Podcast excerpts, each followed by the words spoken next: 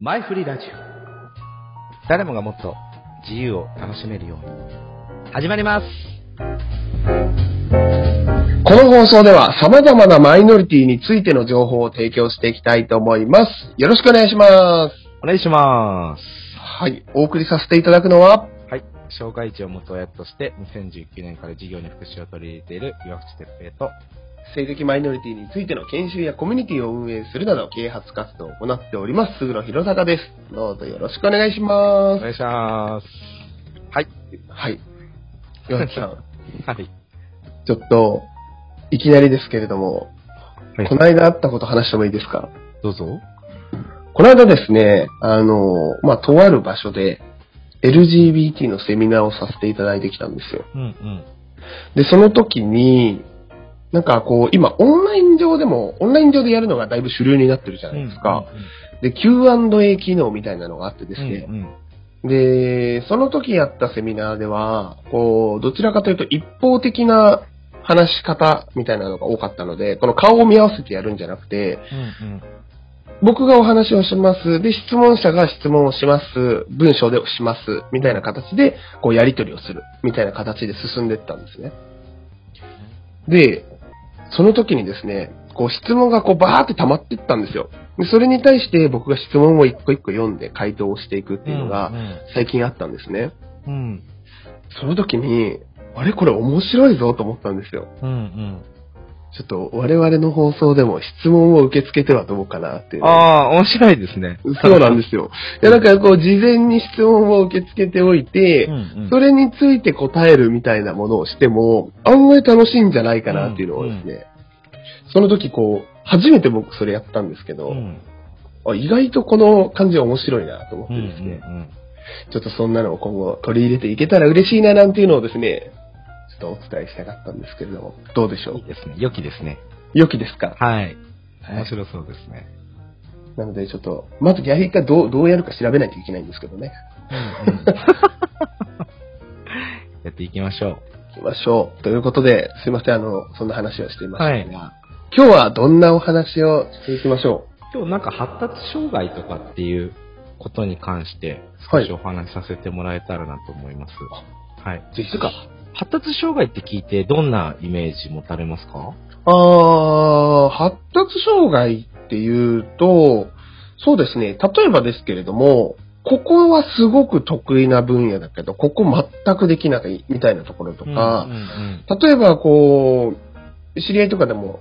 何のお仕事してたかななんか修行系の仕事をしてる方で、すごくこう細かい作業得意なんだけど、うんこう、自分が興味関心がなかったりとかすると、返事もしないし、その、記憶に残らないみたいな、そういうのとかがあったりとかして、すごく得意な分野と全然できない、今苦手な分野っていうのがはっきりしていたりするうんっていう方とかが、割とこう、発達障害みたいに言われたりすることがあるかなっうんうてん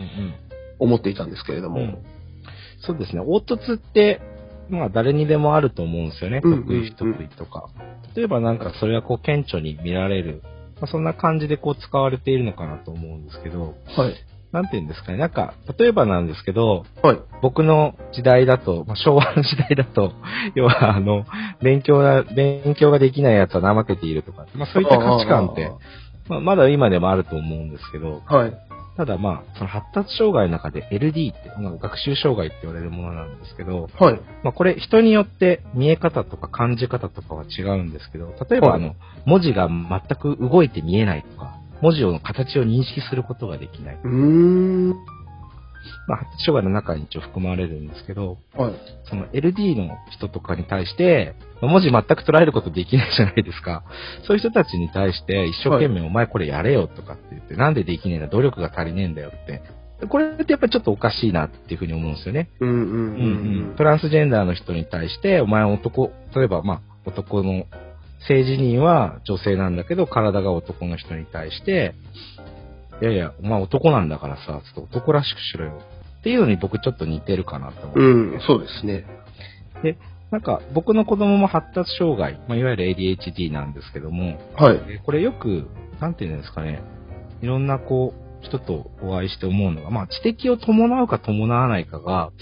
結構なんていうんですか、そこのこの生きづらさとか、生きやすさとか、っていうのにすごくあるのかなっていうふうに思いますね。知的を伴うっていうのは、その、えー発達障害とは別に知的障害があるかどうかっていうことですかうちの長男と、えっ、と、三男は、えっと知的を伴う発達障害なんですね。はい、なので、えっ、と、例えば知的を伴わない方であって、これちょっと一概には言えないんですけども、はい、はい。知的を伴わない人であると、例えば、少し、あの、我慢ができたりとかするんですね。同じ ADHD でも。うーん。で、ADHD 自体が、その程度が強い弱いとかもあるので、本当一概には言えないんですけども、はい。要はなんて言うんですかね、すごい理解をしづらい上に、僕のお母さんが、あの、保健の先生ですごいいい例えしてて、はい。この子たち多分ね、砂嵐、あの、昔のテレビって砂嵐あったじゃないですか。ありましたね。あのはい。砂嵐の状態で人の会話を聞いて、しかもそれがあまり聞こえなかったりとか、理解しづらい状態なんだよね。だか、ら会話をしててもイライラしてしまうし、何かに当たってしまう。まあそれ当然だよね。だからそういうことを、まあ想像でしかないけど、そういうことを考えながら話してあげたらいいんじゃないっていうふうに言われて、まあ時々僕も思い出すようにするんですけど、まあ本当に全ての人がそう当てはまるわけじゃないんですけど、あ、そういうことってあるんだな。まあさっきの LD の話と一緒なんですけど、 はい。あのー、例えばそれは、ちょっとあの、もし失礼があったらあれですけど、ちょっと岩瀬さんにお聞きしたいんですけれども、聴覚に障害があるっていうのとはまた違うんですかあそれは。違うみたいですね。そうのーん脳の情報処理の制御に偏りがあるとか、まあこれなんていうんですか、うん僕も医者じゃないので、 あんまりこう、勉強した部分でしか言えないんですけども、はい。どこかのせい、どこかの組織であったりとか、それがこう正常に機能していないっていう、なんていうんですかね。まあ、例えば、四肢欠損とはまたちょっと違うようなニュアンスですね。ああ、なるほどです。き機能としてっていうところはが。い。情報処理能力っていうか、まあそういう制御とかがまあ偏っているために、通常の健常者って言い方があれですけど、健常の方とはちょっと違う感じ方であったり、聴覚過敏とかなんか聞いたことないですかああ、聞いたことあります。はい。例えば、えっ、と、10デシベルの音が、その人にとっては100デシベルとか、120デシベルとか、はいはいまあ飛行機がブワーってやってめっちゃうるさいじゃないですか。うんうんうん。ちょっとのピンって音が、例えばそういう風に聞こえてる、あったりとか。うーん。でもそれは、ああ、特定の音にしか反応しないとかって人もいますし、またこれも本当バラバラなんですよね。そなのるほど本当にいろんな人がいて、いろんな症状があるので、なんか発達障害っていう言葉もまあ、なんていうんですかね。便宜上こうあると便利なんですけど、確かに。はい。なんか、こうすごく広い包括してる、本当 LGBT とちょっと似てるんですよね。うんうんうん。え、その、発達障害、先ほど L、LD ですか ?LP、はい、が学習障害ですね、LT ですね。その他には、例えば ADHD とかも聞いたりしますけれども、そういうのも発達障害に入ったりするんですか、はい一応なんうんか、あと ASD とか、あ自閉症あスペクトラムとか、ADHD はいがあの、注意欠如とか、多動症とか、はい。あの突発、ホリエモンが、ご自身が ADHD だっていうふうに言っあ、そうなんですね。それ知らなかっててた。、はい。で、逆にあの人は、あの、多動力っていう本を確か出されてたと思うんですけど、はい。別に悪いことじゃないよって、一つのことに集中して、めちゃくちゃがむしゃらにできるでしょって。うーん。でも仮になんですけど、例えばそれがホリエモンに知的があった場合、多分ホリエモンはその今やってるような偉業って達成できなかったと思うんですよね。うんうんうんうん。で、また、多分別の問題というか、逆にできる、逆にそれでできることもあるかもしれないし、はいはいはいそういうこともあるので。だかうん。ら本当そこに知的が伴うか伴い伴わないかで、また全く新しい、違うなんていうんですかね、症状であったり生き方なるほどです。はい。もうみ、みんな、なんていうんですかね、なんか、どうしたらこう、い生きやすくじゃないですけど、どういうコンテンツなのか、仕事なのか、価値観なのか、何かこう、うんうんみんなでこう、なんていうんですみんな困らないじゃないですけど、なんかそういうことができるんじゃないかなっていうふうに思ってて、うーまだちょっと。ん答えは出てないんですけど、まあでもあの、前回言った、ノーマライゼーションじゃないですか。まあ結局そこには落ち着くんですけど、はいはい。あのーもう本当に LGBT っていう言葉の捉え方と、あのー近い部分はあるのかなっていうのを聞いてて思ったんですけど、その、例えば LGBT の方々であれば、まあいろんな性的マイノリティの方がいて、えーまあ総称として LGBT っていう言葉が使われていますよっていうお話をさせていただきましたし、そういう認識をされている方すごい多いと思うんですけど、うんうんじゃあ、発達障害っていう言葉を聞いたときに、どう捉えたらいいんですかね。こう、いろいろと細かく分かれていて、それこそ先ほど学習とか処理とかっていうところもあれば、えー注意とか、多分こう、細かく分けると違ったりすると思うんですよね。うんうんで、人によっても、その発達障害の捉え方って違うのかなって思うんですけれども、なんか大きくどういう捉え方をしたらいいとかっていうのって、どうなんでしょうこれもなんかすごく難しくて、コロナでお仕事でこう結構自宅で勤務するようになったりとか、お休みが増うんうえんうて、あの、生きづらさを感じてて、実は診療したら発達障害でしたとかっていうの結構ニュースになったりとかしてたんですけど、はいはあの、本人が多分生きづらい時に結構そういうのってあると思ったりすしてるんですね。で、ちょっと僕これ難しいなと思うのが、ADHD でこう、まあ、衝動性っていうのがあるんですけど、はい。いきなりこう予測や考えなしに行動してしまうと、相手の話を待てないみたいなことがあったりするんですよ。ただ、はい。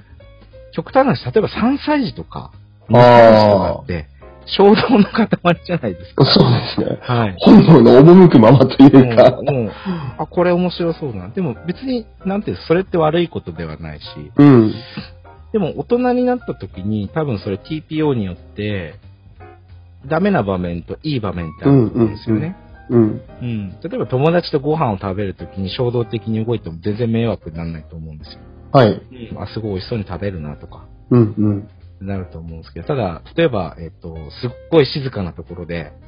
もうこの話聞いてられないみたいな感じで会議をしてるときに、いああ。きなり立ち上がるとか、はい。っていう風になってしまうと、生きづらさが今度出てしまうと思うんですよね。で、うん。結局、なんていうんですかね、皆さん知らないじゃないですか。僕もやっぱり知らなかったし、はい。発達障害にもいろんな種類があるとか、まあ、障害に種類があるように、これをなんていうんですかね、どうやったら、またちょっと話戻るんですけど、はい。本当にどうやったら、まあ、啓発活動なのか、何なのかなんですけど、本当に、まあ、見、見分け方っていうと、でも僕なんかよく聞く言葉であれなんですけど、誰もがこう、何かしら欠点じゃないですけど、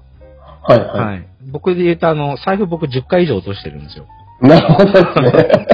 であの、5回ぐらいは戻ってきてるんですけど、あそれもすごいですはいね。ただこれって検査はちょっとしてないですけど、うん僕にとってはまあ、生きていく上ではちょっと生きづらいところあるんですけど、ただ、なんていうんですかね、人にこう、害を与えないというか、そこまで生きづらくないので別に障害ではないっていう解釈をしてるんですけど、でも、はい。どうしてもどう頑張ってもあの、どこかに忘れてしまうっていう注意欠陥なんですよね。うーん。ただ多分そこまでひどくないっていうレベルでそうなんですね。だから誰もがなんか絶対持ってるはずなんですよね。で、逆に得意なこともきっとあるだろうし。うん。まあ確かに、そういう意味では僕、最近人に言われるようになったんですけど、うん興味ないこと聞いてないよねって言われる んですよ。ちょっとそこだけ聞くとなんかあれなんですけど、うんうんなんか、興味ないから聞かないとかじゃなくて、その言葉が入ってこないんですよね。うでん、その時は返事とかするらしいんですよ。で、なんなら自分でスケジュールとかも入れたりするんですけど、うんうん。記憶に一切残らないんですよ。で、それが仕事でもそういうのがあったうりんして、うん。あの、割とそれで、なんか本当、しょうもない言った言わないみたいな話になることもたまにあったりするんですけど、うんあの、そういうのが、た僕はそういうのやりづらいなって今聞いてて思ったのはそんなこと思い思った。そういうのもなんかあれなんですかね。うん。でも、実際に、あの、でちょっと大人になってから、はい。発達障害って分かった方の話なんですけど、やっぱりもっと早く知りたかったっていう、そのん。生きづらさをずっと感じてたけど、はい。まあ、その人たちはよくあの、なんで普通にできないのか。まあ、普通っていうのは数が多いって意味なんですけど、ん。普通の人と同じようにできないのかっていうのを言ってて。で、当然なんか自分が人よりできないから自己肯定感が低い方多いですよね。うんうそうする。と、前にも話したかもしれないですけど、また二次障害。ああ、言ってましたね。は。い。ちょっと心のところに、障害というか、病に陥ってしまったりとか、うん。うん、なってしまう。何かね、こう、できることって必ずあると思うし、好きなことがなんかできて、仕事でも何でもいいんですけども、うん。なんか自信になるような、うん、そういうのをなんか感じてほしくて、僕らはいワークショップでは、あの、正解のない、例えば綺麗に作るものが全てではないもの、はい。誰が作っても同じにはならないものである、うん。なんかそういうのをちょっと心がけて、やるようにはしてますね。なるほどですね。ありがとうございます。ちょっと、なんかもうちょっといろいろお聞きしたいところではありますが、お時間的にもちょうどいいよ、良さそうなので、また次回の楽しみにとっておきますね。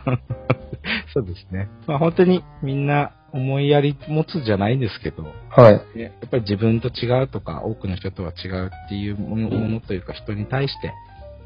結構ね、えなんでこの人、これができないんだとかって思っちゃったりすると思うんですよね。はい。うんうん。ただ、実はでもその人、だってそういう風になりたくてなってるわけじゃないので、うんうん。もしかしたらすごい生きづらさを感じながら話をされてるかもしれないし、勉強されてるかもしれないので、うん、もしちょっと苦手だ、なんか大変そうだなって思うことがあったら、もう責めるんではなくて、なんか手伝おうかみたいな感じの世の中になるといいですね。ね、もう本当に、そういうのは、なんだろう。でもやっぱりあれですよね、そういうのを達成していく、実現していくためにも、やっぱり今日聞いてて思ったのは、やっぱ知らないとダメだなと。自分で関心持ったりとかもそうですし、こうして、こう、現場でお仕事されてたり、こう、身近にいたりとかっていう方のお話聞かないと、やっぱり僕も、意外と当事者、その、そういう、じゃあ、発達障害の方って、よくお会いしますけれども、やっぱり分かってないなっていう部分があったりとかですね。うんうんっていうのを感じたので、こうしっかりと、なんてまとめればいいだろう。まあ、最後にじゃないですけど、まとめると、まあ、結局、ちょっと元も子もない話なんですけど、はい。まあ、障害があってもなくても、やっぱり、なんて言うんですかね、その人をこうみ尊重してあげるというか、受容してあげるとか、あこの人はこれが苦手なんだなっていう、まあ、本当その程度でいいと思うんですよね。はい、はい、はうい。ん